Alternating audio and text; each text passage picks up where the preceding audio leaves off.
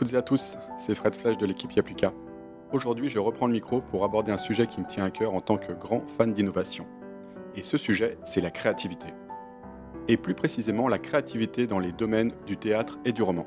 Pour cela, j'ai eu la chance d'interviewer ma prof de théâtre, Anne-Sophie Nedelec, qui est prof de théâtre dans les environs de Marly. Mais pas que. Elle est également autrice de 7 romans et de près de 40 pièces de théâtre. S'il fallait classer les romans et les pièces d'Anne-Sophie, ça oscillerait entre le drame historique et la comédie contemporaine. Mais avant tout, ce qu'elle aime, c'est que dans ses créations, il y a une réflexion sur le monde, la société et les travers humains. Durant ce nouvel épisode avec Anne-Sophie, on verra que son talent pour l'écriture a commencé très jeune. Il y a eu, je me souviens, en cinquième, une euh, rédaction que la prof avait lue euh, devant la classe. Alors dans mon souvenir, c'est juste un moment de très gros malaise.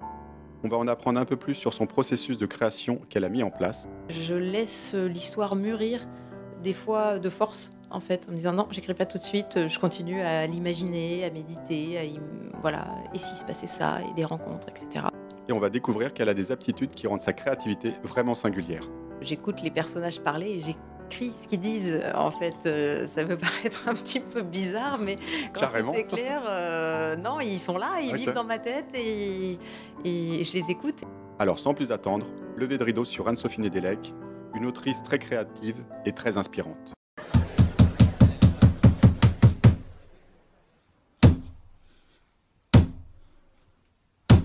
Bonjour à toutes et à tous, bonjour Anne-Sophie, Bonjour Frédéric, tu vas bien? Ça va. Bah, Merci beaucoup d'être là et puis on va, on va pouvoir commencer donc euh, à voir avec toi voilà, tout ce qu'il y a autour de ton processus créatif euh, en tant qu'autrice de pièces de théâtre et de romans. Alors je vais faire un peu le feignant pour te présenter, mais je vais y glisser quelques questions. Je me suis euh, aidé, je me suis aidé de la bio qu'on retrouve donc sur ton site anne-sophienedelec.fr. Donc je vais, je vais euh, un petit peu te présenter euh, sous ces traits, puis je vais te poser quelques questions. Donc, comme je l'ai déjà dit tout à l'heure dans l'introduction, donc tu es autrice, comédienne, metteur en scène et professeur de théâtre. Tu as suivi une formation en lettres et en art du spectacle à l'Université de Nanterre et d'histoire de l'art à l'École du Louvre. Et ça a attisé ta passion pour les arts de la scène et de l'écriture. Quel est l'apprentissage majeur que tu as eu grâce à la formation en lettres et en art du spectacle de l'Université de Nanterre? Alors, euh, sur la formation en lettres euh, à Nanterre et puis avant euh, les deux ans de prépa littéraire, ça a été bah, d'abord un apport culturel énorme et apprendre à analyser, euh, décortiquer, des fois un peu trop, mais euh, voilà, un maximum de, textes littéraires. Et puis peut-être le, le truc majeur qui m'a vraiment énormément marqué, j'avais un cours avec euh, Danielle Salnave, qui est aujourd'hui académicienne, sur euh, la place du narrateur et euh, dans le roman. Et du coup, euh, on se posait la question de où était euh, la personne qui raconte, euh, si, même si c'était à la première ou la troisième personne, finalement, qu'est-ce qui était de l'ordre du, personnage, de l'ordre de l'auteur, de manière très très fine dans le texte. Et ça m'a tellement marqué que ça m'a complètement bloqué pour écrire mon premier roman, enfin avant de me lancer dans le roman, tellement je savais plus par quel bout me placer pour écrire. Et finalement, mon premier roman, eh bien, je change de à chaque chapitre. Je crois que c'est la solution par laquelle je suis passée pour arriver à me détacher de cette question que maintenant je, je traite de manière beaucoup plus légère. Mais sur le moment, c'était euh, du coup, euh, ouais, presque bloquant. Euh, c'était passionnant, hein, mais vraiment génial. Mais c'est vrai que derrière, je me suis un peu torturé la tête pour savoir où je me mettais, quoi, et où je mettais les personnages, etc. Et, et ça, ce blocage, il a eu lieu, que- enfin, il avait du, coup- du coup lieu que pour la partie roman et pas pour la partie, euh, Oui. pour la partie théâtre? Oui, parce que la- le théâtre, on est vraiment dans le dialogue tout de suite, Ok. euh, dans l'action, vraiment à travers les personnages. Donc on n'a pas trop ces, ces questions de, de narration qui sont, qui sont là. Un peu, mais c'est assez, assez annexe. Ok.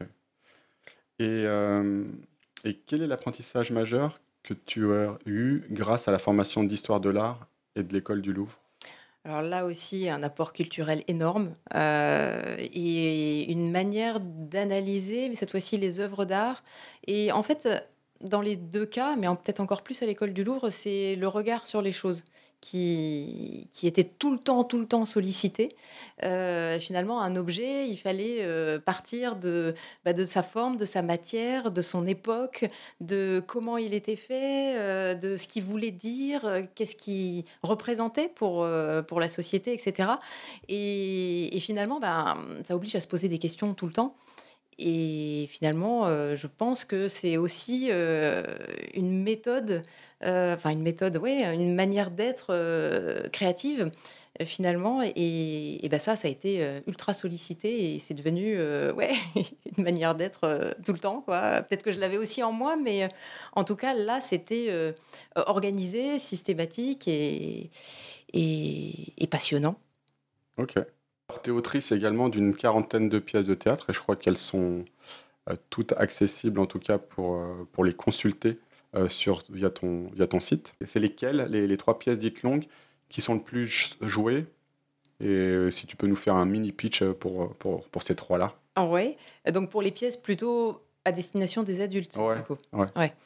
Euh, alors les trois plus jouées, je dirais que la plus jouée c'est Féminocratie, qui est une réécriture de l'Assemblée des femmes d'Aristophane, elle-même réécrite par Robert Merle, euh, qui est donc une pièce euh, de l'Antiquité hein, d'Aristophane, une comédie euh, qui raconte la prise de pouvoir par les femmes de l'Assemblée pour ben, réorganiser une société plus, égale.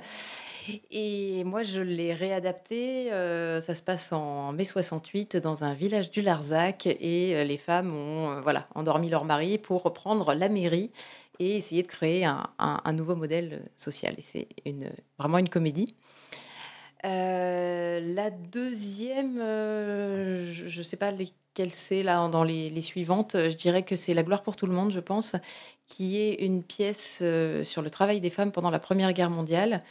Et donc, on suit plusieurs groupes de femmes dans les usines de munitions, mais aussi bien la patronne que les ouvrières, les infirmières. Euh, les paysannes et entrecoupées de scènes avec des ministres qui, eux, sont chargés de légiférer en quelque sorte et de donner euh, bah, des droits aux femmes, puisque les hommes ne sont plus là, en fait, pour l'autorité parentale notamment et, des, tas de, choses. Et ensuite, je pense que c'est l'expérience interdite ou la maison de carton. Alors c'est drôle parce que c'est deux pièces finalement qui interrogent la question de l'embrigadement et du nazisme. Euh, l'expérience interdite, c'est sur euh, l'expérience faite par euh, Ron Jones en 1967 auprès de ses élèves pour leur expliquer et même leur faire vivre l'expérience de l'embrigadement. Et en une semaine, eh bien, ces charmants élèves deviennent des gros fanatiques pour une cause qui n'existe même pas, créée de, de toutes pièces. C'est une histoire vraie, assez terrifiante. Et la maison de carton, c'est une pièce historique, un drame historique qui raconte euh, la vie de jeunes Autrichiens pendant la montée et la chute du nazisme. Et avec la, voilà, en sous-jacent la fameuse question qui, qui c'est vrai, me traverse régulièrement dans ce que j'écris de qu'est-ce qui fait qu'à un moment on bascule du côté des héros ou des salauds, euh, notamment dans des situations bah, voilà, assez extrêmes comme, euh, comme la guerre, les idéologies, etc. Et c'est vrai que cette pièce-là, La Maison de Carton, alors c'est peut-être, elle est peut-être un peu moins jouée que les autres. En revanche, c'est celle pour laquelle on me fait des retours. Les troupes me, me, recontactent, me remercient. Ça, c'est joué par des jeunes gens euh, qui ont l'âge des rôles et ça, voilà, généralement ça, bouleverse pas mal. Donc je suis, ouais, je suis, très contente de, ça, de ces, retours-là. je crois que Féminocratie, maintenant que tu me le décris, à mon avis, tu as dû le faire. Euh, tu as vu le faire jouer par euh, des lycéens il n'y a pas si longtemps que ça, peut-être? Oui, oui, oui, il y a quelques années quand même. Ah euh, oui. Ok, parce que ça me dit quelque chose. Euh, Camille jouait dedans, donc peut-être que tu l'as vu. Ah ouais, peut-être. Et puis il y a aussi La gloire pour tout le monde aussi. Bah, ça, je l'ai vu. Il y avait Sacha dedans. très bien également. Je crois que la, ouais, c'est la maison de carton. C'est, c'est la seule que j'ai pas vue. On l'a remontée cette année à la création. Donc c'était il y a 17 euh, ans, euh, c'est ça, puisque je l'ai écrite juste quand euh, Ulysse est né. Et, et, là, il l'a joué. C'était ah, super, super émouvant, en fait. De... Parce que c'est vrai que sa, naissance a été un, espèce de choc quand même. Et, cette question justement de l'engagement, etc., en fait, c'est la question de, mon, de ma première pièce. La toute première pièce que j'ai écrite, j'avais 19 ans et euh, ça se passe pendant le débarquement de Normandie. Donc, moi, j'ai une famille euh, normande et ma grand-mère a vécu le débarquement euh, enfermée dans l'abbatiale Saint-Étienne de Caen. Et donc, elle m'avait raconté comment la vie quotidienne à ce moment-là, et, j'y ai mis une intrigue justement sur bah voilà, des, jeunes gens qui veulent s'engager dans la résistance, d'autres pas, etc. Et en fait, euh, bah, j'étais à fond sur bah ouais, évidemment, faut s'engager, machin. Quand Ulysse est né, là, je me suis dit, mais en fait, mais mais non, quoi. Là, avec mon bébé dans les bras, c'est non, c'est lui, quoi. Et le reste, au final, je m'en fiche, quoi. Ou, voilà. Et c'est vrai que ça a été énormément de questions. Et je pense qu'elles sont réapparues justement dans la maison de carton à travers ces, ces jeunes gens. Alors c'est autre chose, c'est pas moi, hein, mais euh, j'y ai mis, je pense, mes, mes, questionnements de bah oui, celui-là, pourquoi il va se laisser embarquer alors qu'il est hyper sympa et pourquoi celui-là, euh, euh, bah non, il va dire non. Et puis, bah, presque dix ans plus tard, hein, tous les dix ans, il y avait encore cette idée qui me trottait dans la tête. Mes enfants avaient grandi. Et, je me disais, bah, en fait, euh, maintenant qu'ils ont grandi, ben non. Mmh. Euh, il faut qu'ils aient aussi un modèle. Qu'est-ce que je ferais? Bah non, peut-être que du coup, je, je m'engagerais, mais en même temps, c'est quoi les déclencheurs de tout ça? Et bah, cette découverte de cette histoire de la troisième vague, bah, je me suis dit, bah, c'est peut-être ça la réponse, en fait, dans la psychologie humaine.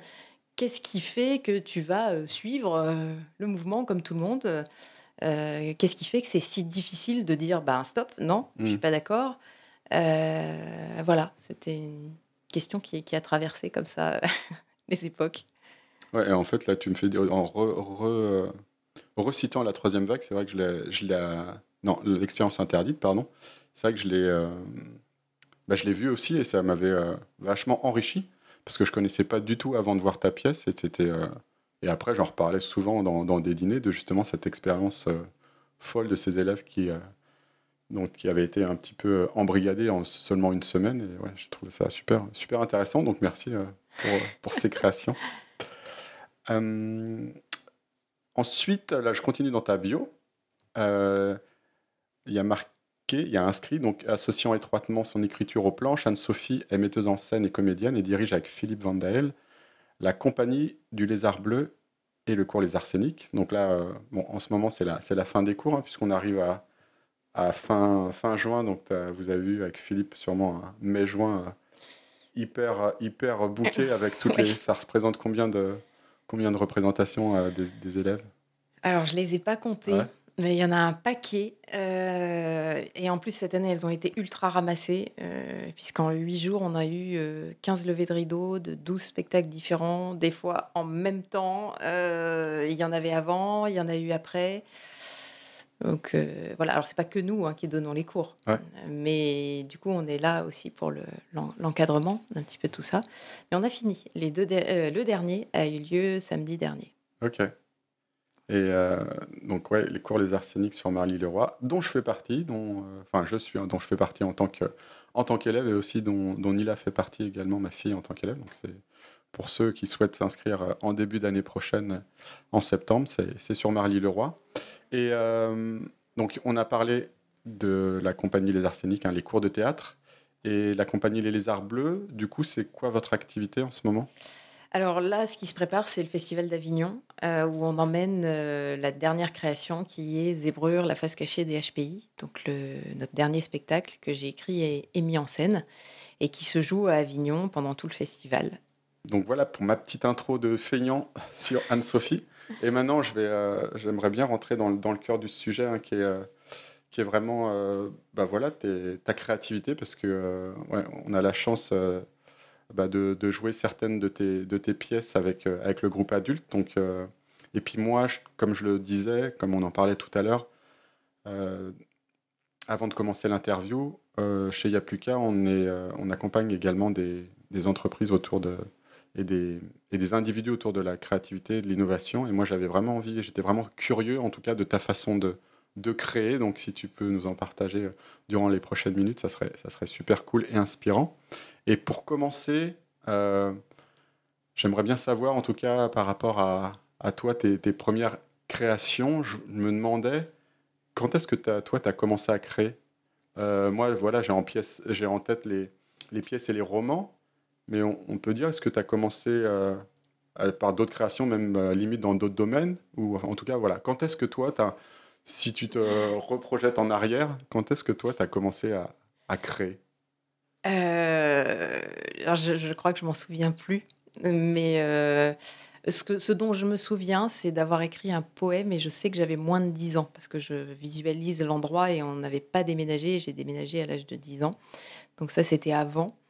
Après, je dessinais, euh, enfin, je dessine depuis toujours. Donc, euh, il y a eu du dessin avant, il y a eu du bricolage avec ma maman euh, et mon grand-père, ça c'est sûr. voilà, et en écriture, il y a eu ce, j'ai ce souvenir de ce poème qui est encore dans un petit carnet qui doit traîner quelque part chez moi. Voilà, mais après, c'était pas quelque chose de d'organisé, c'était ok comme ça, tout le temps. et et euh, tu te souviens de ce poème? Comment ça se fait que tu t'en souviens? Tu, tu, te souviens du contenu du poème également ou? Non. Ou c'est un moment, c'est quoi? Il y a eu un, tu, tu l'as regardé, tu l'as relu, il y a eu de la fierté? Comment ça se fait qu'il est resté comme ça dans ton? Je sais pas, peut-être par les réactions en fait qu'il y a eu de mes parents et de mes grands-parents qui étaient là euh, je me souviens de ça, alors que j'ai très très peu de souvenirs de, de petite. Euh, mais ça, oui, ça, m'est resté. Je ne sais pas pourquoi. Donc euh, voilà, quand on me pose la question, j'ai ce, truc-là. Oui, ça, j'avais écrit ça. Ok. Et quand est-ce que tu t'es rendu compte que bah, soit que tu avais des facilités, ou soit en tout cas que tu avais du plaisir à le faire C'était très tôt C'était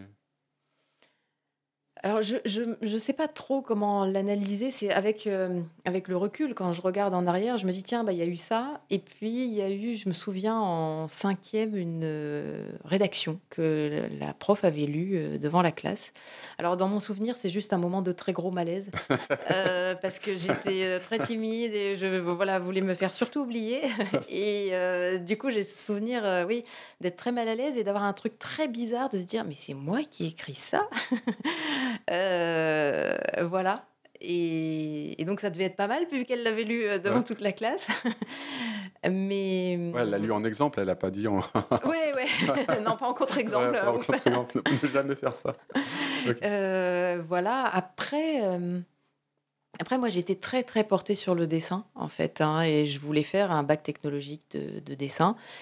Et les profs ont dit non, non, il faut absolument euh, général, la voie générale, etc.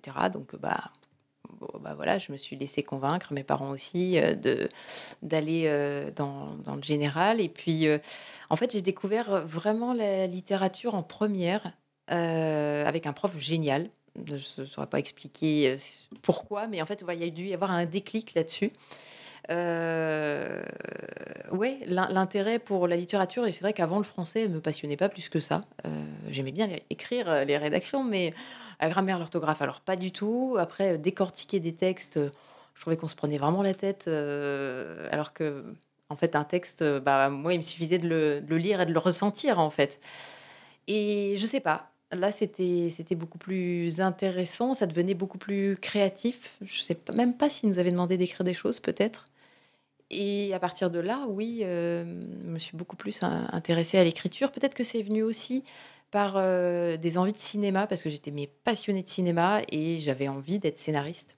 Ok. Euh, et donc, bah, du coup, tout ce qui était littéraire allait dans, dans ce sens-là.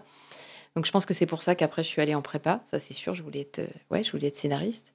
Puis le théâtre m'a rattrapée, en fait, en cours de route, mais c'était l'idée. Et il t'a rattrapé comment? Euh, alors, bah, la, vie fait que c'est des enchaînements de circonstances, mais moi j'étais très très timide euh, et en première, je me suis dit, bah, c'est juste pas possible en fait. Là, il faut, il faut changer, il faut arriver à vivre, ou sinon ça sert plus à rien, quoi. Autant se foutre en l'air. Donc, euh, du coup, je me suis dit, bah, je vais faire du théâtre. je dis pas que ça a été facile, ça a été même très très difficile pour moi. Et puis ça m'a passionnée.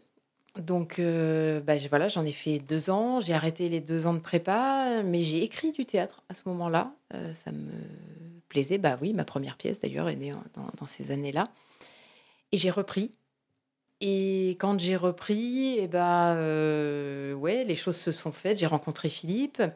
Euh, à qui j'ai fait lire cette première pièce qui était dans un tiroir, qui m'a dit Mais euh, vas-y, euh, retravaille là, il y a un concours là bientôt au Théâtre du Vésiné, présente-la. J'ai retravaillé, j'ai été parmi les lauréats, je l'ai mise en scène, et puis, puis voilà, puis à nous deux, derrière je ne m'envisageais pas du tout de donner des cours de théâtre, mais lui en donnait déjà. Et un jour, il m'a dit bah, Là, on propose autre chose. Du coup, je vais abandonner ces cours-là. Est-ce que tu veux les prendre? Euh, On n'avait pas de sous. Euh, je vais Bon, bah, euh, OK. Pendant les deux mois d'été, bah, du coup, il m'a formé. On a noté tous les exercices. Enfin, ouais, on a commencé à élaborer une méthode finalement. Et les choses se sont faites comme ça. Et après, après lui, il m'a encouragé et poussé à écrire énormément, ouais. Bah, tant mieux, hein, parce que nous, après, on a la chance d'en profiter. Et, ouais, et puis moi, je te... en tout cas, pour beaucoup de pièces que, de toi que je vois ou que j'ai la... qu'on a la chance de, de jouer, souvent, c'est, bah, tu, tu, tu, parles en tout cas de, soit de, de, faits historiques ou soit de faits qui sont vraiment passés, comme euh, ouais, l'expérience interdite ou même Radium Girl. Et mmh. euh, ouais, je trouve ça super enrichissant et moi, ça me en tout cas, je, les utilise aussi pas mal dans mes conversations après parce que c'est super enrichissant. Donc, euh, donc ouais, tant mieux, tant mieux qu'il t'ait euh, encouragé dans, la voix parce que nous, on, peut tous en profiter, que ce soit en tant que comédien, comédienne, enfin ou, élève et puis euh, les spectateurs. Donc ouais, c'est vraiment cool. maintenant, j'aimerais aborder avec toi ton processus créatif avec, avec une petite série de questions. Et la première, ce serait c'est comment décrirais-tu ton processus de création lorsque tu euh, écris une pièce ou un roman? J'ai un peu plus d'organisation dans, ce que, dans ce que je fais. Au départ, euh, bah, les premières fois, c'est euh, tout feu, tout flamme, on a des idées de répliques, voilà, je, je, me lance dans, dans l'écriture de, de dialogue et au bout d'un moment, paf, le mur, bah ouais, mais j'allais où avec cette histoire? Donc maintenant, je m'interdis de commencer à écrire tant que j'ai pas ma trame. Euh, ça reste quelque chose quand même de souple, parce que je peux avoir d'autres idées qui modifient des choses, mais en gros, je sais où je vais et, euh, quelle est la fin. Ça, c'est vraiment important. Il peut y avoir des modifications, mais j'ai quand même une idée globale, j'ai des idées précises sur mes personnages. Je laisse l'histoire mûrir, des fois de force, en fait, en me disant non, j'écris pas tout de suite, je continue à l'imaginer, à méditer, à voilà, et si se passait ça, et des rencontres, etc. Une fois que tout est vraiment clair, euh, je me lance. En, de préférence dans des moments où je sais que je vais avoir des, plages de temps pour travailler et pas être interrompu sans arrêt par d'autres d'autres tâches. Bon, c'est pas évident. Hein. Sur, la, sur euh, la taille d'un roman, par exemple, forcément, et ça va s'étaler sur euh, pas mal de temps. Mais en, gros, en gros, voilà. ça, c'est vraiment un truc obligatoire maintenant, c'est que je sais où je vais avant de, avant de démarrer. Et, voilà, après, les, choses se déroulent assez facilement parce que je pense que ça a mûri pendant un moment. Je dirais que pour les, ce qui est des dialogues euh, dans, le théâtre, euh, en fait, j'écoute les personnages parler et j'écris ce qu'ils disent. En fait, euh, ça peut paraître un petit peu bizarre, mais quand c'est clair, non, ils sont là, ils vivent dans ma tête et, et je les écoute et puis, puis, puis ça sort tout seul en fait, parce que, parce que pendant longtemps, euh, je les ai imaginés dans telle ou telle situation, et puis ça, c'est comme s'il fallait tirer un fil, et puis ça se, ça se déroulait. Et alors, moi j'ai une petite question par rapport à ça. Quand tu dis j'ai ma trame et tout, ta trame, à un moment tu la poses sur papier, tu la fais sous forme de, je sais pas, de dessin, ou elle est toujours dans ta tête Non, je l'écris. J'écris, j'écris euh, avec, euh, oui, euh, des, paragraphes en fait. Hein. Alors des fois, au début, ça peut même être très succinct, un tiret, une idée, un tiret, une idée. Puis je reviens dedans et là, je détaille un peu plus ce qui se passe. Des fois, je reviens plusieurs fois et ça se, ça s'enrichit. En fait, ça, ça prend de l'ampleur. Hein. Mon synopsis qui au départ fait quelques lignes, bah, au bout d'un moment, il fait une page et puis il fait trois pages. Il peut faire cinq, six pages et je sais exactement où je vais. Après. Euh, pour ce qui est même du théâtre et du roman, c'est pareil, je découpe en scènes ou en chapitres de manière assez précise. Alors des fois, euh, bah, ce que j'ai imaginé en une scène devient deux scènes ou deux chapitres, mais en gros, ça se, voilà, ça se développe comme ça, avant d'être dans l'écriture pure et dure de, la scène ou du, chapitre. Ok. Et dans, et dans, ces blocs que tu... Et dans ces blocs voilà, qui, qui s'épaississent un petit peu au fur et à mesure de, de ta maturation. euh, dans ces blocs, il y a déjà des, les personnages qui existent, même sans, sans interagir, il y a quand même les personnages. Oui, oui, oui. Les personnages, c'est presque le point de départ, en fait. Euh, comme quand on fait une improvisation au théâtre, bon, bah, on a un thème, mais tout de suite, on crée les personnages, et en même temps qu'on crée les personnages, on imagine les rebondissements. Avant de se lancer, bah, en fait, c'est un peu le même processus que pour euh, créer une impro, finalement, en, en cours, quoi. Euh, enfin, pour les, pour les comédiens, euh, c'est un peu le même processus, je pense, à peu près. Euh, c'est vrai que j'essaye de. Je me force à faire quelques fiches personnages, mais je les détaille généralement assez peu. Peut-être que ça, ça vient, me vient du théâtre où finalement. un personnage de théâtre, c'est une psychologie, c'est une histoire, mais je ne vais pas détailler comment physiquement il est, par exemple, parce que c'est destiné à être joué par plein de comédiens. Alors il peut y avoir une ou deux caractéristiques euh, importantes, mais globalement, c'est pas ça l'essentiel. C'est vraiment l'essence du personnage qui, qui, est plus importante. Ok. Et, euh, toi, c'est quoi tes sources d'inspiration euh, les plus stimulantes pour, ouais, pour nourrir ta créativité? Il y a des. Tu veux dire pour trouver le sujet ou pour ensuite être en phase d'écriture? Ouais, pour trouver le sujet. Bah, ouais, on va commencer par pour trouver le sujet. Ouais, comment tu, euh, à un moment, qu'est-ce qui te fait, c'est quoi l'élément déclencheur pour, euh, bah, pour avoir envie de parler de, de Radium Girls ou de l'expérience interdite euh?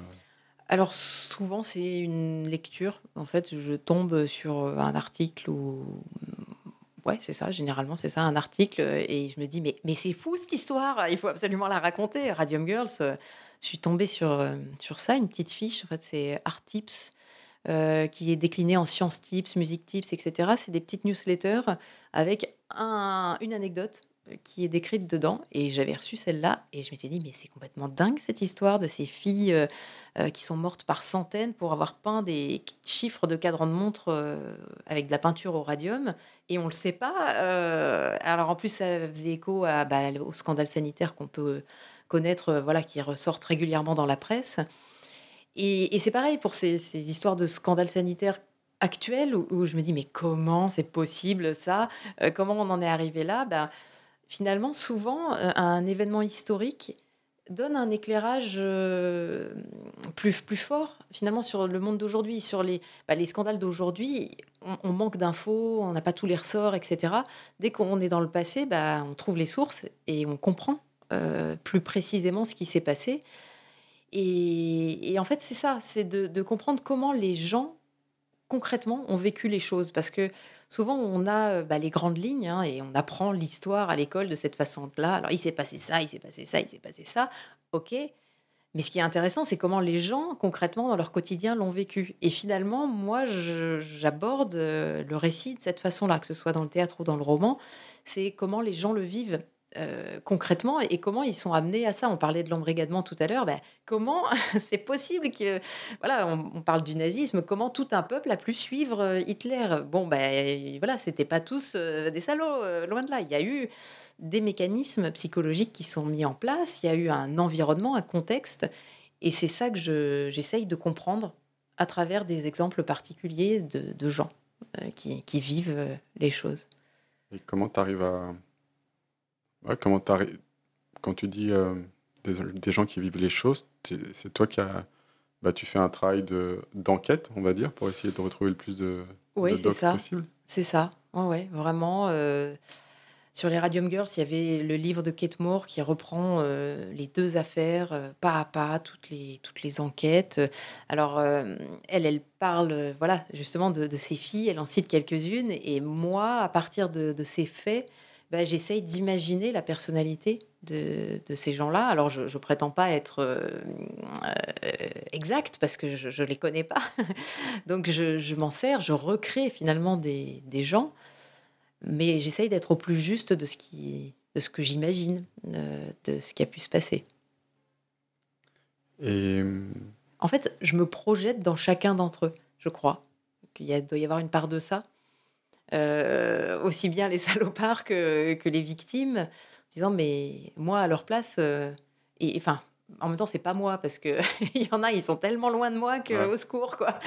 Mais voilà essayer de comprendre eux leur mécanisme à eux en fait. Ok. Et du coup, comme tu disais tout à l'heure, tu les entends parler ou? Ouais. Ouais. Ouais, ouais. je les vois, je les entends. et quand tu les, visualises, ouais. Et, et, quand tu me dis je les vois, je les entends, je les visualise, tu as, as certains moments de la journée où tu as un moment où tu dis tiens, je vais dédier ce temps-là justement à tiens. Tu vois, ou c'est, ça peut être n'importe quand, ou c'est plus, euh, tu vois, avant de dormir, enfin, tu vois, s'il y a une période de la journée Alors, je les empêche surtout de m'embêter quand j'ai d'autres choses à faire. Mais ils m'envahissent vraiment beaucoup. D'accord. Ouais, ouais, je les, je les entends et je, je crois que je les je ressens en fait ce qui ce qui vivent ce qui voilà. Non c'est hyper envahissant en fait hein. Euh. non, mais parce que et par contre ça m'empêche de dormir oui euh, beaucoup. Parce que le soir enfin je me pose tranquille et là ça y va ça ouais je suis assez insomniaque à cause de ça parce qu'il y, y, a des tas de gens dans ma tête. Ok.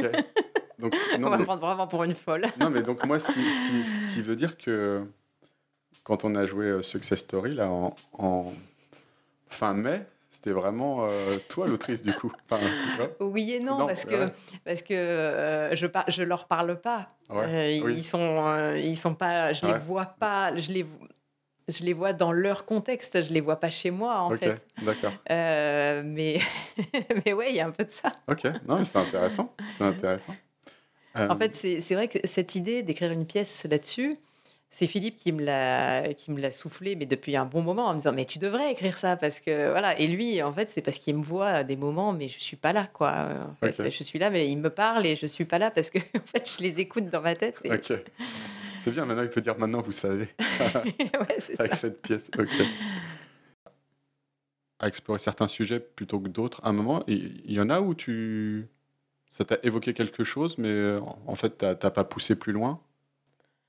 Oui, parce qu'il y a, y a plein d'histoires que j'aimerais raconter et, j'aurais jamais assez d'une vie pour les raconter. Mais euh, après, il y a, des processus un petit peu différents, c'est-à-dire qu'il y a les, espèces de, coups de cœur ou de coups de sang, en fait, comme euh, Radium Girls, l'expérience interdite, où euh, il y a un moment, tu te dis, mais en fait, il faut que je raconte cette histoire. Parce que là, c'est obligé, en fait, que, que, que j'en parle. C'est c'est presque un, devoir de. Euh, on parle de ce sujet, euh, c'est pareil, euh, c'est voilà, il faut il faut qu'il sorte. Après, il y a tout ce qui est aussi de l'ordre de la commande entre guillemets ou du euh, tiens si t'écrivais là-dessus et, qui fait que je me je me lance. voilà. Et après, il y a aussi des enchaînements. Je sais que après avoir écrit Radium Girls, le roman, je voulais écrire un nouveau roman, mais clairement, j'avais vraiment besoin de de respirer, quoi, de, de mmh. rigoler un bon coup. Et c'est comme ça que je me suis lancée dans Ticket Gagnant, qui a rien à voir, qui est une comédie romantique avec du voyage, euh, beaucoup d'humour. Et ouais, ah, ça m'a fait du bien après Radium, qui était un sujet euh, ouais, très très lourd. Là, on a vu que tu parlais des personnages que tu entendais parler, et ça me faisait penser, donc euh, c'était un peu toi, mais pas complètement dans, dans la pièce Success Story qu'on a eu la chance de jouer en, en juin, en mai, fin mai dernier. Et euh, Zébrure, la face cachée des HPI, est-ce que tu peux juste nous la pitcher un tout petit peu et puis après répondre à ma question qui est est-ce que c'est aussi un peu, un peu toi derrière Zébrure? Euh, alors Zébrure, c'est euh, une pièce que j'ai écrite pour parler justement du ce qu'on appelle le HPI, le haut potentiel intellectuel ou surdoué, zèbre, etc.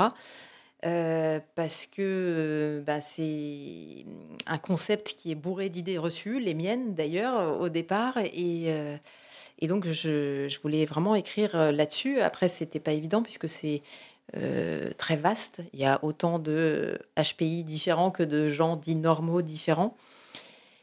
Et donc, euh, et donc, pardon, euh, dans le, pitch de la pièce, eh bien, en fait, euh, l'idée, c'est qu'après toutes ces enquêtes que j'ai pu faire, ces recherches sur bah, déjà comment fonctionne un HPI, voilà, rencontrer, interroger différentes personnes, eh bien, suivre le parcours de différents personnages, justement pour pouvoir évoquer cette, variété et laisser entendre que bah, voilà, il y en y en a encore d'autres et pas se limiter à un seul un seul schéma de, personnages.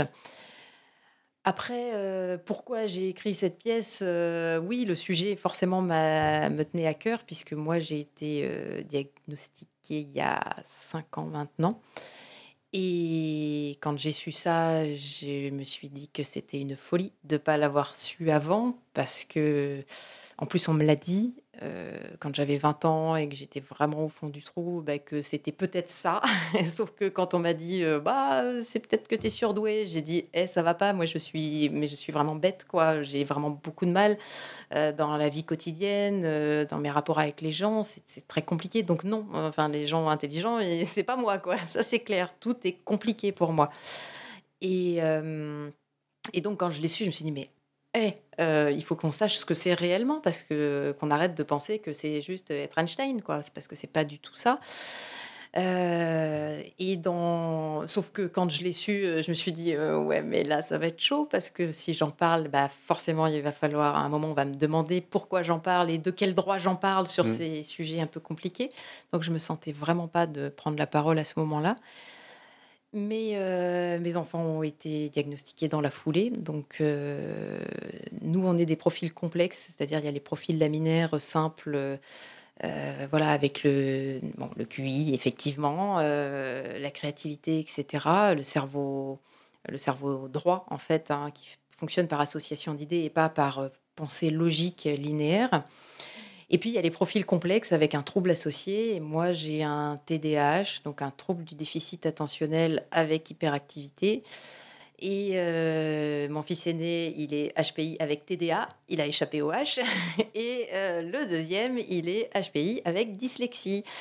Et donc, euh, voilà, et Philippe est très vraisemblablement pareil avec dyslexie. Il n'est pas diagnostiqué, donc voilà, il ne le souhaite pas spécialement, il s'en fout et c'est tant mieux quelque part, même s'il a du coup énormément lu et énormément compris de choses.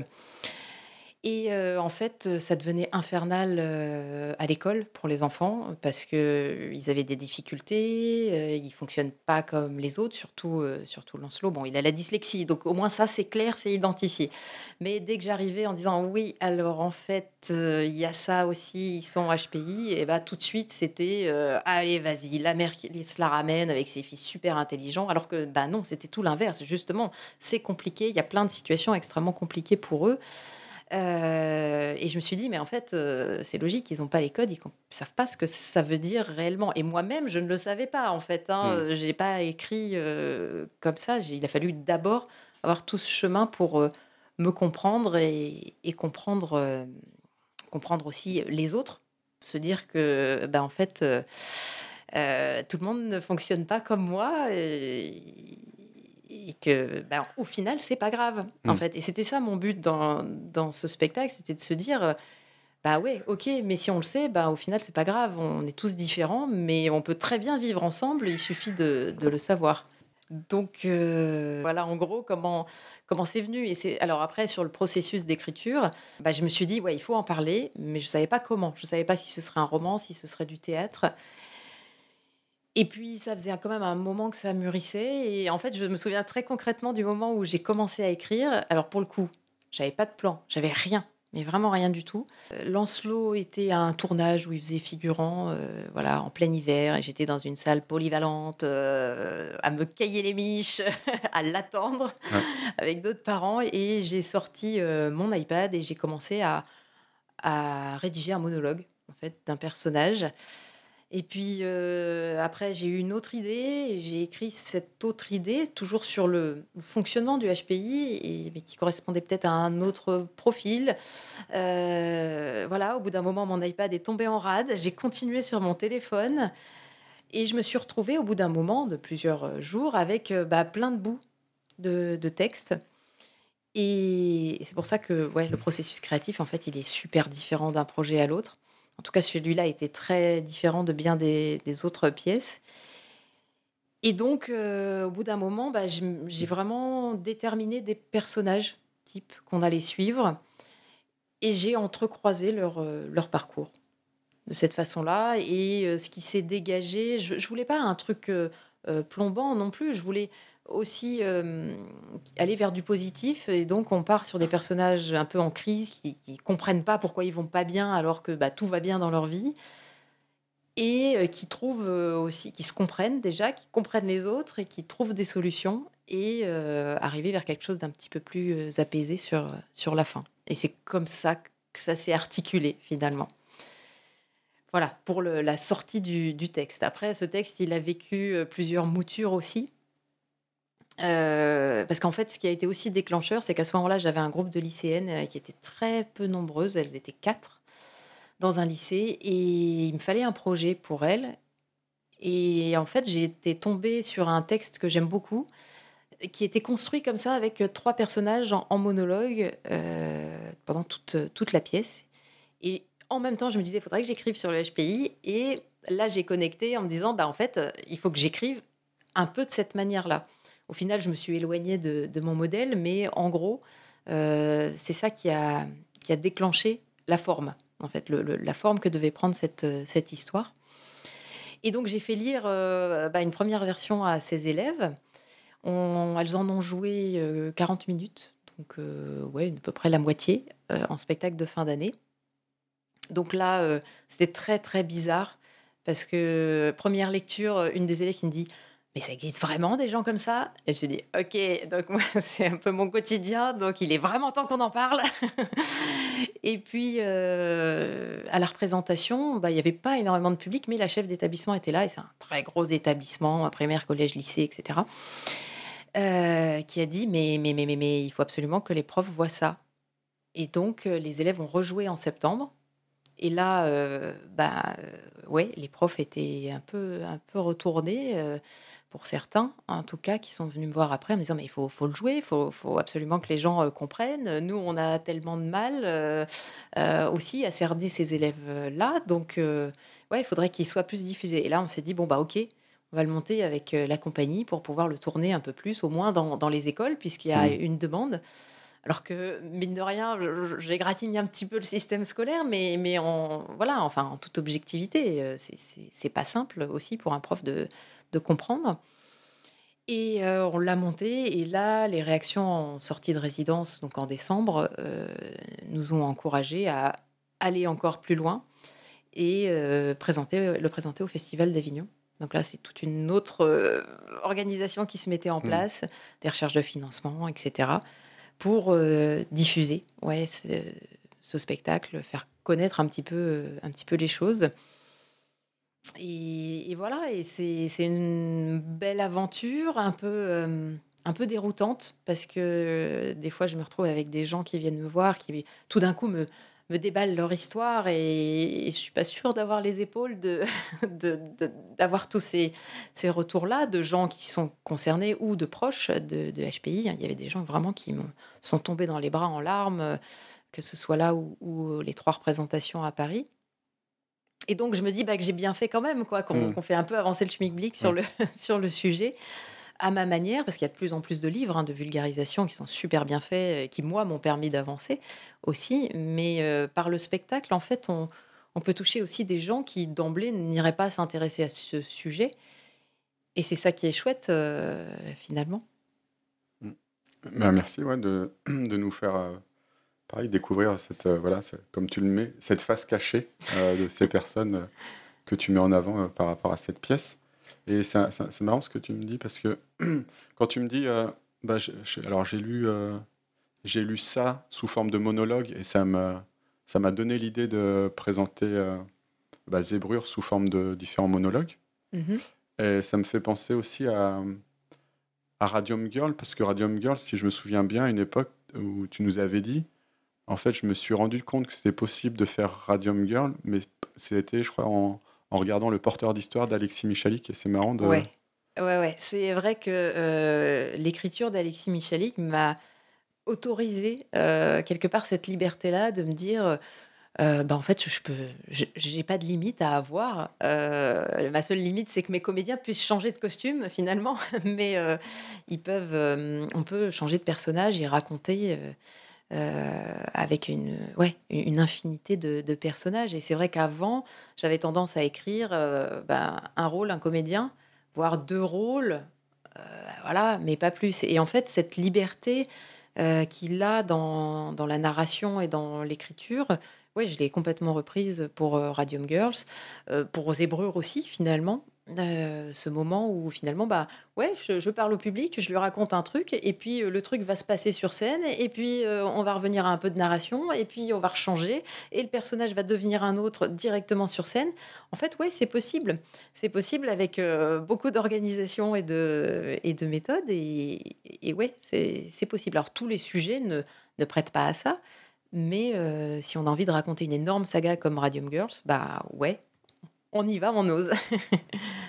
Et hem, bah, là, on on revient encore un petit peu sur le process ton processus, ouais, d'écriture, de créativité.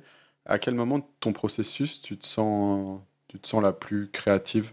Il y a des moments où tu À différents moments, il y a à la fois le moment de l'élaboration de l'histoire ou des personnages où là ça cogite, hem, ça cogite mais il y a rien qui sort. ouais, après dans l'écriture même, c'est d'un autre ordre, c'est-à-dire qu'il y a à la fois, bah, l'histoire qui vient, mais heu, comment cette histoire touche le public, heu, enfin le spectateur ou le lecteur d'ailleurs.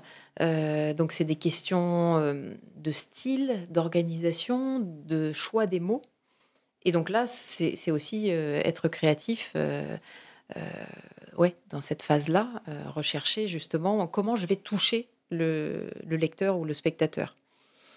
Et après, dans les phases de correction, il y a aussi une part de créativité.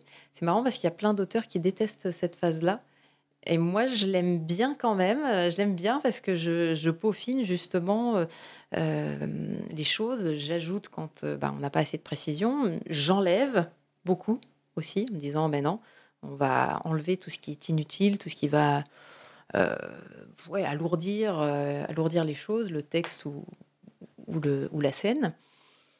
Jusqu'à arriver à une forme qui soit, bah, la plus percutante possible, la plus cohérente, hem, complètement. Donc finalement, la créativité, elle est elle est à plein de niveaux. C'est pas que, heu, l'invention de l'histoire, c'est aussi, heu, l'approfondissement des personnages, c'est aussi comment, je vais les faire vivre et puis après, dans dans la mise en scène et bah, heu, si quand on passe en théâtre, à la scène et bah, là, c'est toute la dernière phase, heu, d'aboutissement parce que pour moi, un texte de théâtre, heu c'est très différent d'un roman, finalement. Un texte de théâtre, c'est un peu comme une partition de musique. C'est très technique comme, comme objet, et sans, bah, sans l'acteur et sans la mise en scène, c'est pas grand-chose finalement, hein. On lit pas de théâtre, on pourrait, mais bon, c'est un peu aride, heu, ce qui ce qui compte, c'est quand c'est nourri de, bah, de tout, de tout le reste. C'est-à-dire la direction du metteur en scène, les choix qu'il va faire de de de décors, de costumes et puis après tout ce que les comédiens apportent et qui, heu, bah, qui colore, heu, complètement le texte de d'autres choses. En fait, heu, en tant qu'auteur, on redécouvre son texte, on le réentend autrement, les acteurs, ils voient des fois d'autres choses et et les et l'apportent sur scène donc finalement, l'œuvre entre entre guillemets, voilà, elle n'est aboutie que quand elle est sur scène. Avant, c'est un pas un premier jet, mais c'est c'est pas l'œuvre complète en en mmh. théâtre. Dans le roman, là, oui, c'est le texte, heu, de A à Z, mais au théâtre, c'est assez différent, ouais. Et quand tu parles de de correction, où tu, heu, c'est toujours de l'autocorrection? Ou est-ce que, il Heu, il y a une autre personne qui peut passer dessus et même faire des propositions? Heu, oui, oui, oui, oui. Alors, heu, bon, il y a Philippe, hein, qui est toujours là, qui est des fois à l'origine de l'idée. Heu, alors lui, en fait, on échange, on échange très souvent. Donc c'est vrai que quand j'ai une idée d'un roman ou d'une pièce, bah, je lui en parle, je teste mes idées. Quand j'ai mon premier jet, bah, je lui lis. Donc il me fait des retours, hein, me suggère des choses. J'en tiens compte ou pas. Souvent Ouais, j'en tiens compte parce que, heu, voilà, son avis est toujours hyper pertinent. Une fois que j'ai écrit, heu, mon premier jet, c'est lui qui le lit aussi. Heu, je le recorrige et à partir de là, lui, il le il lit tous mes il lit 15 fois la même chose, le pauvre! Mais voilà et après là, dans une deuxième phase, j'ai d'autres lecteurs, heu, qui vont être, heu, ben, souvent les garçons, mes enfants, heu, qui ont des retours, souvent très intéressants dessus, avec leur point de vue, de jeunes, de voilà, leur ressenti, en fait, hein, c'est très marrant parce que quand on voit les difficultés en cours de français, par exemple de Lancelot qui est dyslexique, et la sensibilité littéraire qu'il a, c'est terrifiant, en fait, quand certains profs ne voient pas ça, alors que ses retours sont ultra pertinents, mais ultra ils sont pas comme tout le monde, quoi. lui, il va ressentir les choses et tout de suite, il va me donner son impression. À moi de le traduire dans euh, comment il faut que ça, ça prenne vie. Mais voilà, ces, retours sont vraiment intéressants. Et puis, euh, en, théâtre, bah là, il y a les lectures qui, me, donnent une idée. Généralement, ce travail est assez abouti à ce moment-là déjà, mais j'ai comme des fois deux, trois petites euh, choses à corriger. Dans le roman, là, j'ai des bêta-lecteurs, donc euh, des proches, euh, mes parents, ma sœur, et puis des gens moins, pas de ma famille. Et là, c'est important aussi parce qu'ils sont, ils sont, voilà, il n'y a pas l'affectif qui, qui compte, même si je sais que Philippe et les garçons sont impitoyables, hein, c'est même les mmh. pires. Mais euh, voilà, j'ai dans, dans les bêta lecteurs, j'ai des chroniqueuses, donc qui lisent énormément, et d'autres autrices qui, elles aussi, ont un, un, regard d'autrice, et, à partir de leurs remarques, je, je modifie, je transforme, euh, voilà, mon manuscrit. Et ensuite, il y a une phase de correction pure et dure, et là qui est euh, vraiment orthographe, grammaire, syntaxe. Euh, et là encore une autre personne qui, qui elle, va pas se concentrer tellement sur le fond, mais vraiment sur euh, la forme des, phrases. Et je t'avais un peu déjà posé la question quand même, mais euh, est-ce que tu, ouais, tu fais des recherches approfondies avant de commencer à écrire? Ou... Oui. Ouais, tout le temps? Ouais, ouais. bah, tout le temps, après, sur certains, certaines pièces, moins.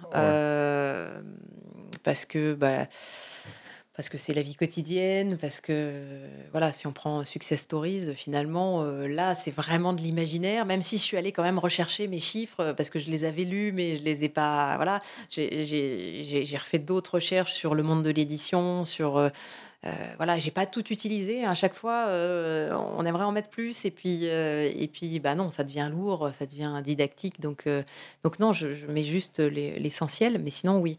Et dès que je suis sur un sujet historique, je fais des recherches, ouais, énormément de recherches.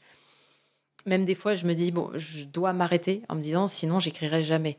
C'est l'enseignement de mon premier roman, Mademoiselle Desjazées alors c'était un sujet que je connaissais bien puisque c'était mon mémoire de l'école du Louvre, le, costume euh, à travers euh, la figure de Virginie Desjazées, donc qui est une comédienne du 19e siècle, donc toutes les recherches sur la vie des théâtres du 19e.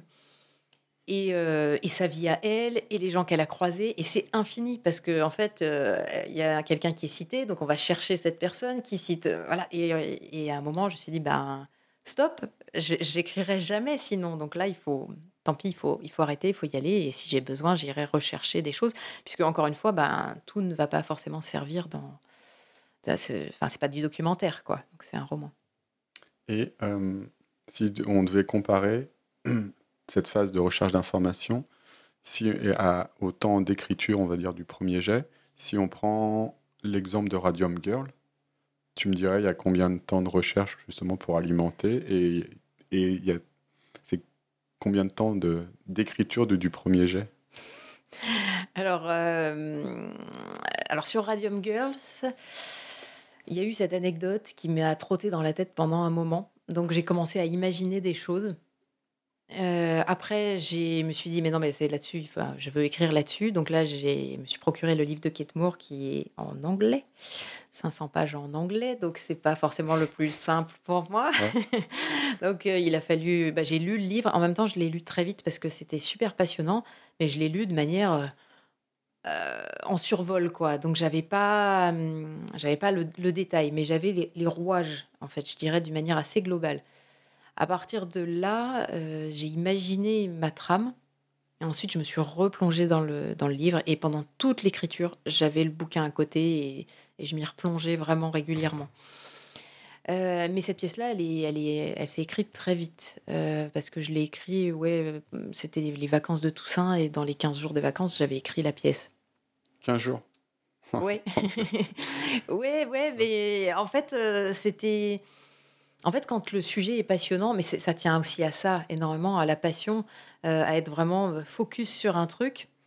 Et tac, tac, tac, les choses s'imbriquent comme un jeu de construction et, se mettent en, place. Et puis, et puis c'est sorti, ouais, c'est sorti très vite celle-ci et elle a eu très peu de remaniement. Mais c'est pas toujours comme ça. Euh, globalement, j'écris assez vite quand le temps de maturation a été, euh, a été bon avant. Voilà. Euh, mais par exemple, le ticket gagnant tome 2 m'a donné beaucoup de fil à retordre. Je l'ai écrit. C'est, à la base, c'est pas mon genre de prédilection. Enfin, c'est pas, c'est pas ce qui me vient le plus facilement. La comédie, comédie romantique en plus. voilà, c'était, voilà, le premier tome était énormément aussi récit de voyage. Donc, euh, j'avais, c'était au départ, c'est une pièce hein, que j'ai écrite euh, il y a fort, fort longtemps. Donc, euh, du coup, j'avais déjà beaucoup de choses. Là, sur le tome 2, en fait, j'étais pas satisfaite de la tonalité. Ça devenait un peu dramatique, un peu, un peu lourd. Enfin, voilà, ça me plaisait pas. Donc, je l'ai beaucoup repris. Ouais, ouais. Philippe a lu un paquet de versions, du coup. Il n'avait pas le temps de finir une version que je lui en remettais. Non, mais en fait, j'ai rechangé ça, c'était hmm. mieux. Et celui-là a été voilà, énormément rechangé. Le tome 3, en revanche, qui est la suite, est sorti, mais d'un coup. Et ça veut dire combien de temps en termes de temps? C'est une semaine, deux semaines? Non, non. non mais je sais pas. Un peu plus. Un peu plus. Non, le roman est plus long. Après, euh, Ticket gagnant 3, je l'ai écrit, euh, je sais pas, ça s'est étalé quand même sur plusieurs, euh, plusieurs mois. Mais j'avais pas le temps de m'y consacrer tout le temps, tout le temps. Mais euh, voilà. Mais Success Stories, euh, c'est pareil, sorti pendant, pendant les vacances, euh, ouais, une semaine et demie, quoi. Ok. Et hum, c'est quoi tes contraintes créatives lorsque tu, toi, tu crées une pièce? Enfin, Ah oui. Par l'aspect pièce, tu dois avoir des contraintes. Euh. Alors, ça dépend. ça dépend si c'est une commande pour un groupe, par exemple, en particulier, ou si c'est moi qui l'écris parce que euh, j'ai trop envie d'écrire ça. Euh, c'est vrai que Radium Girl, c'est sorti, euh, il fallait que je l'écrive et puis, et puis on verrait bien si un jour je la montrais ou pas. Zébrure, c'est vrai que j'avais en tête peut-être écrire pour ces élèves-là, mais en même temps, quoi qu'il advienne, j'allais au bout et j'avais toujours le choix de cet autre texte à monter. donc là, voilà, je, dirais, bon, bah, on verra bien. En revanche, sur certains autres textes, euh, ben voilà, Success Stories, je savais que c'était pour le groupe des adultes. Il y avait tant de personnages, tant d'acteurs. Mais c'est toujours. Euh, donc, du coup, euh, voilà, il fallait que ça tienne dedans. Mais en même temps, quand moi, l'histoire est née, ben, j'avais besoin de plus de personnages. J'avais besoin ben, du personnage de Jonathan, qui était un, ressort d'intrigue. donc, il me fallait un acteur en plus. et puis, il, me manquait aussi enfin voilà, il y a un double rôle dans la pièce parce que ces deux personnages-là étaient, étaient indispensables. Donc euh, finalement, il y a ouais, y a des contraintes en gros de voilà, il faudrait que ça puisse être joué par euh, tant de personnes. Et puis bah, l'histoire telle qu'elle telle qu'elle vient, il faut arriver à, faire coïncider les deux. Euh, des fois, l'histoire sort de telle manière et puis je remanie pour que ça puisse cadrer mais j'essaye de me donner le moins de contraintes possible. Par exemple, même si c'est une commande, bon, bah, si, je note quand même, euh, en gros, le nombre d'hommes, de femmes, mais des fois, ça colle pas. Et il faut un travestissement parce que, parce que l'histoire est sortie comme ça. Et, et voilà, c'est, c'est compliqué parce qu'en en fait, on peut pas non plus être complètement... Euh, l'histoire dicte des choses elle-même. Les personnages, alors c'est encore passé pour une folle avec ces personnages qui me parlent, mais c'est vraiment ça en fait. Et, et, voilà. Après, dans le, dans le roman, il y a une contrainte nouvelle que j'avais pas au départ. C'est la contrainte du genre euh, que j'ai comprise beaucoup plus tard et son intérêt, on va dire économique, c'est-à-dire que bah, savoir à qui on s'adresse finalement, euh, c'est moi, je ne suis pas une bonne référence parce qu'en fait, je lis tous les genres, je change sans arrêt, du comique, du drame. Enfin, voilà, je suis comme ça et, et, ça n'arrête pas de changer. Mais c'est pas le cas de tout le monde. Je l'ai compris euh, très tardivement et les gens lisent plutôt un genre. Euh, et en fait, pour bien faire, il aurait fallu que j'écrive sous pseudo, mais là, il aurait fallu gérer je sais pas combien d'identités, c'était pas possible. Et donc, hem, du coup, maintenant, je je je fais attention à ça et c'est vrai que quand j'ai voulu publier, Mademoiselle Déjazet et bien, heu, tout de suite, je me suis dit: «Mais alors attends, heu, c'est une biographie? Heu, ouais, mais c'est quand même romancé au sens tout est vrai, mais mon écriture, est romanesque». Donc c'est du roman historique, mais en même temps, c'est quand même vachement précis, enfin voilà, je suis une vraie personne. Et par ailleurs, je change de narrateur à chaque chapitre, enfin voilà, je vais paumer tout le monde.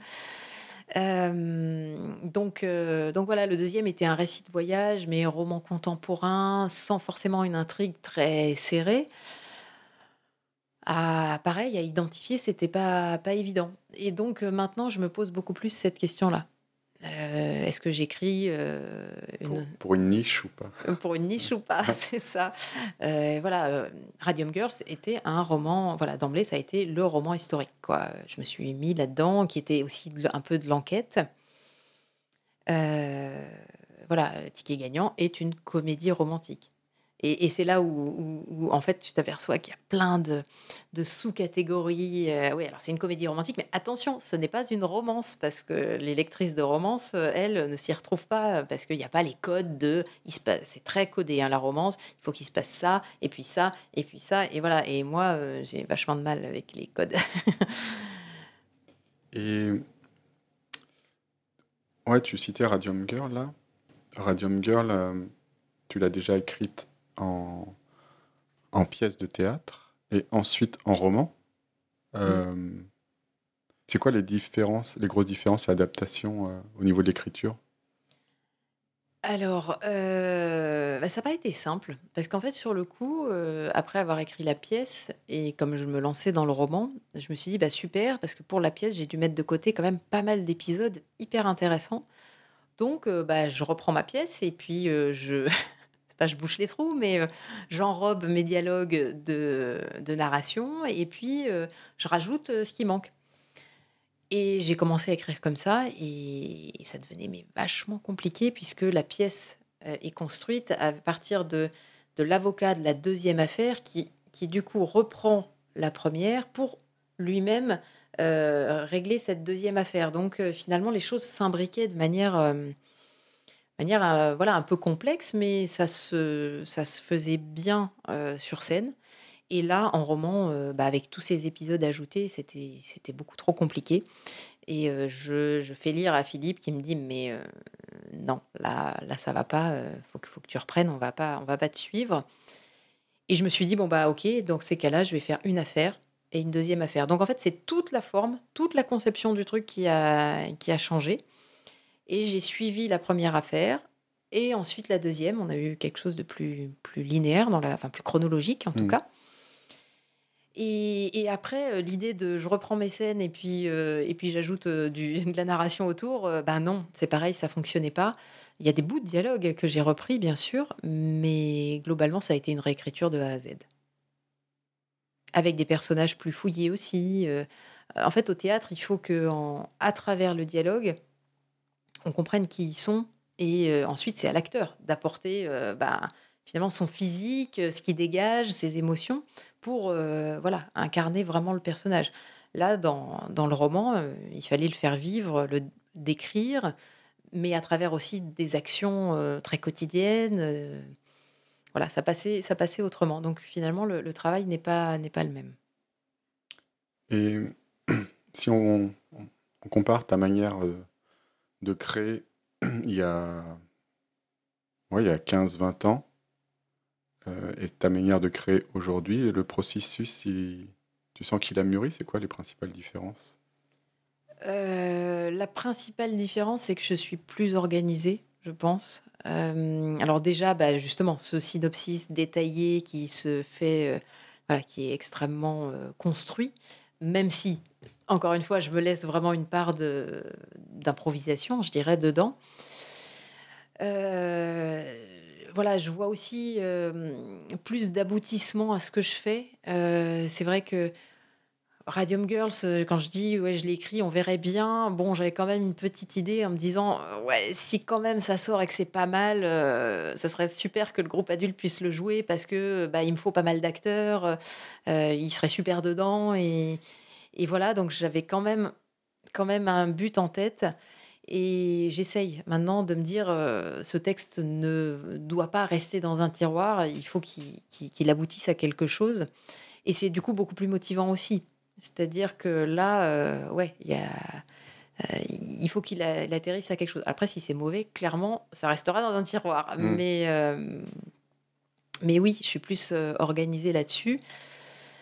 Euh, après, j'essaye aussi d'être vivable en société dans les phases créatives parce que, parce que en fait, je, me perds dans mes pensées et, je ne suis plus vraiment là. Donc, euh, c'est un peu, un peu pénible pour mon entourage euh, aussi. À ce moment-là, je pose mes 15 fois la même question parce que j'ai pas écouté la réponse, parce que j'étais déjà repartie ailleurs. Donc, je- j'essaye de faire attention à ça. Je suis moins stressée aussi par cette idée de, de trouver le flow, en fait. Cet état, euh, que je dirais état de grâce, qui est un, état tellement euh, agréable, en fait, où les choses sortent, cool, et, et tu veux pas t'arrêter parce que tu as peur que, que, que ça n'arrive plus, que ça revienne plus, donc il faut que ça sorte, que ça sorte. Là, maintenant, je, je sais que je le retrouverai euh, la fois d'après, peut-être pas immédiatement, peut-être que ça prendra un petit peu plus de temps. Mais voilà, il y a ça qui a changé. L'autre chose aussi, c'est hum, dans l'organisation euh, de la journée. C'est-à-dire que moi, j'écris bien le soir. Je suis pas du tout du matin. Mais vraiment, je suis euh, une tortue. Je connecte pas mes neurones le matin. C'est une cata. Et euh, le soir, par contre, à partir de allez, 17-18 heures, je commence à écrire, je suis bien. Et puis, euh, je prends mon rythme de croisière à 20h, 21h. Et puis, alors, à partir de 23h, euh, c'est la Ferrari et, et, rou- et ça roule. Sauf que, ben, avec ce rythme-là, tu te couches, il est 2-3 heures du matin. Tu t'endors pas avant 5 heures parce que, Mm. ah, voilà, l'excitation est là. Et en fait, euh, bah, c'est de l'épuisement après. Donc, c'est pas bon non plus. Donc, euh, du coup, j'ai appris à écrire plus tôt. Et c'est vrai que, justement, dans ce moment où je me suis mise à l'édition, euh, bah, j'ai suivi la formation de Caroline Vermal, qui est autrice, et euh, qui avait créé un groupe Facebook, euh, le Cercle du chat de l'écrivain, où les écrivains se retrouvent ensemble, et elle, elle écrivait à 14 heures. Donc pour moi, 14 heures, pour un truc très créatif d'écriture, c'était vraiment tôt. et en fait, euh, bah, le fait d'être à plusieurs connectés, de se dire, euh, bon allez, pendant une demi-heure, on est à fond, au bout d'une demi-heure, alors vous avez écrit combien de mots? Ben, En fait, c'était très challengeant, en fait. hein, Mm. et, et du coup, je me suis habituée à écrire plus tôt, et maintenant, je suis capable d'écrire euh, euh, bah, enfin, quand, euh, n'importe quand. Euh, voilà, moins efficace, je me trouve lente le matin, mais je suis capable d'écrire le matin. Et quand est-ce que tu consommes des céréales Du coup, c'est dans quelle phase par rapport à tes créations? Philippe nous a parlé des fameuses céréales. Alors oui, les céréales dramatiques. euh, en fait, dans, quand je, je réfléchis, euh, oui, il m'arrive de prendre un paquet de céréales, mais en fait, ça arrive soit au petit-déj ou au goûter, et je, je chopais le paquet de céréales et, et je les mange euh, scrunch, euh, voilà, en piochant directement dans le, dans le paquet. Je ne sens même pas quel goût elles ont. C'est terrible. Et, et en fait, euh, c'était dans la phase, bah, la phase de réflexion et puis la phase d'écriture aussi. Parce que, en fait, j'écris surtout pendant mes vacances. Ok. J'ai pas trop le temps. Enfin, un- là, j'avais pris un peu plus le temps quand même, aussi pendant la semaine, mais sinon, j'écris pendant, pendant mes vacances ou le dimanche. Et, donc, c'était dans les phases à la fois de création et de et d'écriture, parce qu'en fait, dans l'écriture, euh, même si j'ai ma trame, je, je reconfigure des fois certaines scènes euh, intégralement. Et donc, dans ces moments de pause, ben, je mange des céréales, les yeux dans le vide. Et ouais, tu disais qu'il y avait des, des phases où tu avais plus le temps d'écrire. Du coup, euh, les phases de l'année qui sont plus le qui sont le plus propices pour faire de nouvelles créations, c'est euh, tu as des périodes de l'année justement où Euh, ben, l'été, ça c'est sûr, euh, parce que j'ai un peu plus de temps. En fait, c'est aussi beaucoup lié au temps et à la vacance d'esprit. Et dès que je suis embarquée dans des projets de mise en scène ou beaucoup de cours, bah là j'ai plus de mal. Donc oui, je dirais que c'est l'été et puis sinon, pendant pendant les petites vacances. Après, là, après le covid, en fait, pendant le covid et après le covid, j'avais réussi à me dégager des des plages horaires, l'après-midi, justement, pour essayer de rejoindre, mes copains, copines en sprint d'écriture. Voilà, donc c'est ces moments-là aussi, mais par exemple, il y a des phases, mais impossibles pour l'écriture, c'est, bah, mai-juin, avec tous les spectacles. Là, je j'ai vraiment pas le temps et je dirais, ouais, septembre, septembre-octobre, où il faut trouver plein de projets. ça, c'est très compliqué. Là, je suis sur des dans ces moments-là, je c'est pas que j'écris enfin, je je ouais, je réadapte, je remanie des projets et voilà, après, des fois, j'écris dans ces dans les moments de vacances, de petites vacances, justement pour des des projets, mais sinon, c'est vrai que c'est plus compliqué. Et justement, tu parles de de la rentrée, et là, je on a déjà un petit peu abordé la créativité à plusieurs, là, quand tu parlais des en tout cas des relectures. Euh, tu accompagnes les classes de lycée dans la création et l'interprétation de de pièces, je crois. C'est quelle classe au niveau du lycée? Alors, c'est des classes de seconde, une classe de seconde, enfin deux l'année prochaine et on a le même projet avec une classe de sixième aussi. OK et et si c'est pas indiscret, comment tu fais, comment tu fais le choix des des thèmes? Alors en fait, les thèmes sont choisis en collaboration avec les profs de de cette classe. Donc c'est toujours un sujet alors pour les les secondes, c'est toujours un sujet en lien avec le programme d'histoire. Donc nous, on propose, et puis le programme de français, enfin voilà, c'est vraiment les deux matières avec qui on collabore collabore, et parfois les profs de langue selon le sujet qui est choisi. Nous, on propose des thèmes, des personnages, qu'on a pu rencontrer dans nos bah, dans nos lectures ou quoi, ou des idées. Eux aussi peuvent en en proposer. Et voilà, on se fait une réunion là-dessus et puis c'est, voilà, c'est eux qui choisissent en fonction de ce qu'on aura pu pu proposer. Heu et pour la classe de sixième, on est sur l'Antiquité, toujours. Donc la première année, on a fait l'Odyssée, l'année dernière, on a fait l'Iliade et on se prépare à faire, bah, on a plusieurs idées, soit les Atrides, soit, autour de d'Hermès, du personnage d'Hermès et cetera. Donc voilà.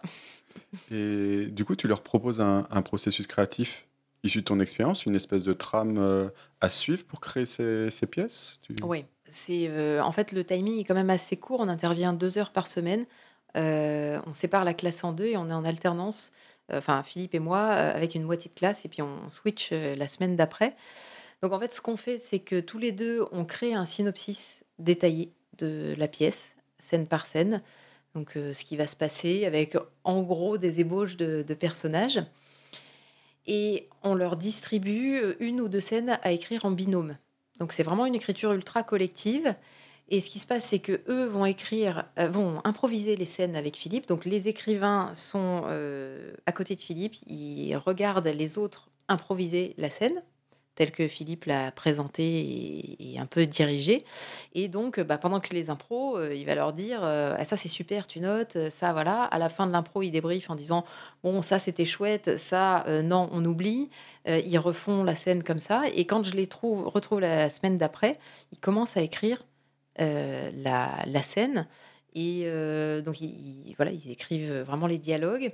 À la fin de la séance, ils m'envoient leur travail qui est pas fini. Hein. Euh, moi, je n'interviens pas sur leur texte, mais je fais des commentaires dedans où je leur dis bah, tiens, là, ça, on comprend pas, ça, faudrait détailler ça. Et puis pendant la séance aussi, hein, je suis là. Mmh.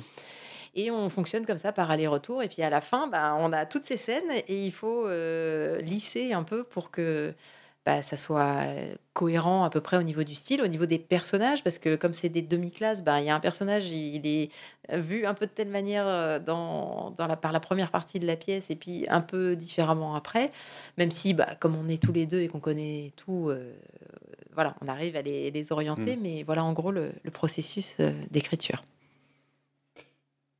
Et mmh, j'ai remarqué quand même que d'après ce que tu me disais en, tout début d'interview et euh, de l'épisode, et, aussi parce que bah, j'ai remarqué quand même que ta sœur aussi, Aurélie, c'est une photographe, enfin, je trouve une très talentueuse photographe par rapport à ce qu'elle elle montre sur son compte Instagram, d'Eternity Photographie.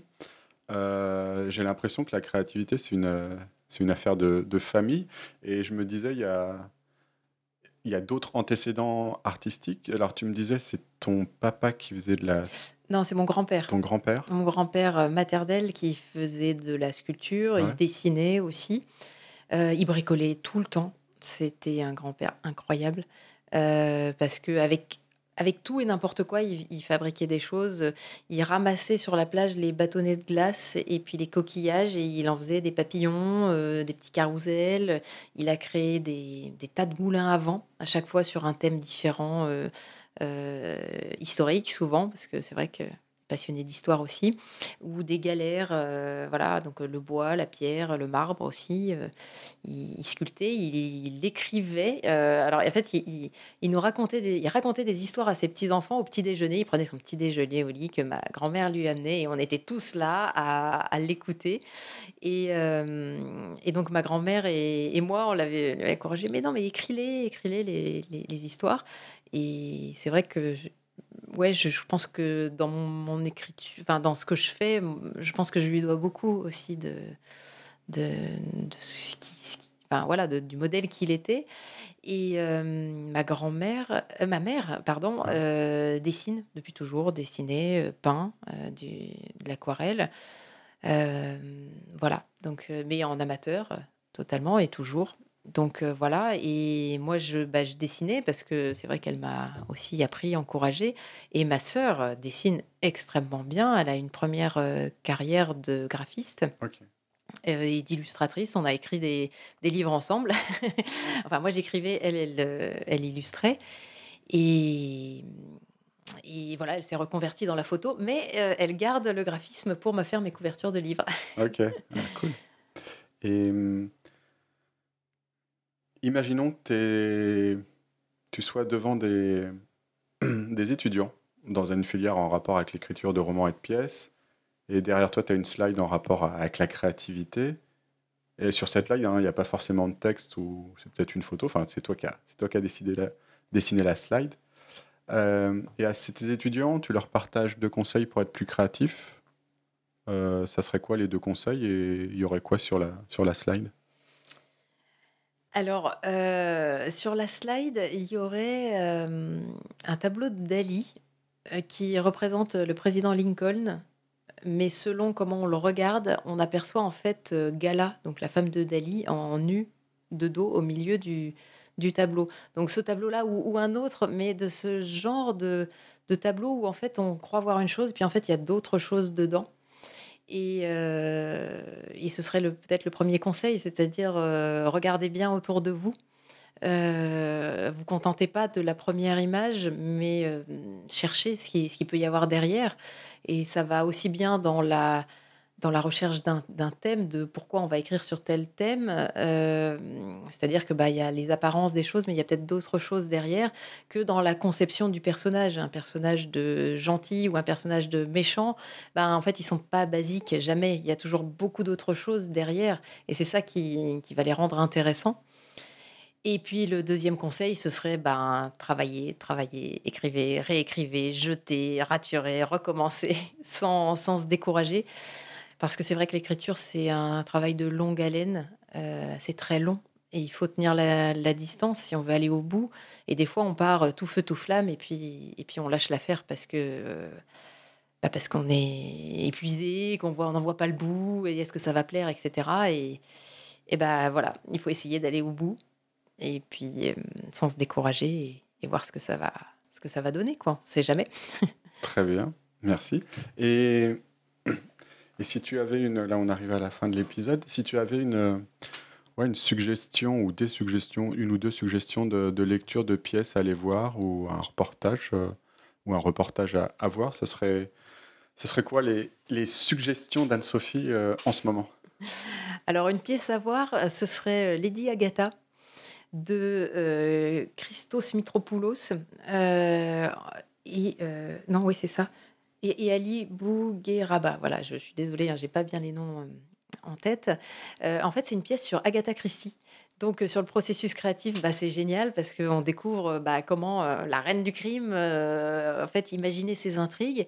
Et dans, le, dans le, spectacle lui-même, bah, c'est très à la Michalik, hein, c'est-à-dire que les personnages jouent tous plusieurs rôles, à part Agatha Christie. Il se passe plein de choses, on suit sa vie, ça rebondit, c'est drôle, c'est émouvant, enfin, il y a tout, quoi. et j'adore ce genre de, spectacle. Après, euh, une expo qui m'a beaucoup marqué récemment et qui est un super moment, euh, c'est l'expo Alphonse Mouchat euh, au Grand Palais Immersif. Donc, c'est à l'Opéra Bastille, dans les sous-sols de l'Opéra Bastille. Et c'est sur donc, Mouchat qui est connu pour être le créateur des affiches des spectacles de Sarah Bernard et aussi dans la publicité. Enfin voilà, hein, ces femmes avec un environnement très art nouveau, très végétal, etc. Et en fait, toute l'expo est par projection vidéo. Donc il y a même une grande salle où on est dans des gros poufs et on voit euh, les, affiches décomposées en fait euh, arriver comme ça. C'est super beau. On a toute une partie sur euh, euh, la grande fresque slave qu'il a, qu'il a composée. Et puis on termine avec euh, l'influence qu'il a eue sur, euh, bah, aujourd'hui encore, la publicité, le manga, tout ce courant un peu psychédélique des années 60. Enfin, c'est même la série Arcane, c'est ça? Peut-être. voilà, qui une série ultra contemporaine et en fait on voit des, l'influence de Musha dedans. Et, c'est très, chouette comme, euh, comme expo. Et, l'actualité d'Anne-Sophie, même si en tu l'as déjà évoqué euh, euh, durant l'épisode, c'est quoi les, activités, les, l'actualité principale d'Anne-Sophie? Alors, l'actualité, ben, c'est la sortie de Ticket Gagnant, tome 3, qui s'est faite le 8 juin. Donc, on est encore voilà, dedans cette, cette sortie. Donc y a le dernier tome de cette saga euh, euh, de comédie euh, liée au voyage aussi beaucoup, et donc un dernier tome qui se passe en partie à Bali. Et l'autre actualité, bah, c'est Zébrure qui se joue au Festival d'Avignon, donc à partir du 7 juillet, et on part dès dimanche prochain pour installer, commencer et, lancer l'aventure. Bon, bah ça c'est cool, un, beau programme estival en perspective. Bah, en tout cas, Merci beaucoup Anne-Sophie euh, bah, d'avoir répondu euh, présente pour cette interview autour de la créativité. Et, puis, euh, bah, en tout cas, on mettra tous les liens, tous les liens que tu, par rapport à ce qu'on a évoqué durant l'épisode, on les mettra en, commentaire pour, pour ceux, celles et ceux qui ont écouté l'épisode. Encore merci beaucoup Anne-Sophie. Bah, merci à toi. Au revoir. Au revoir.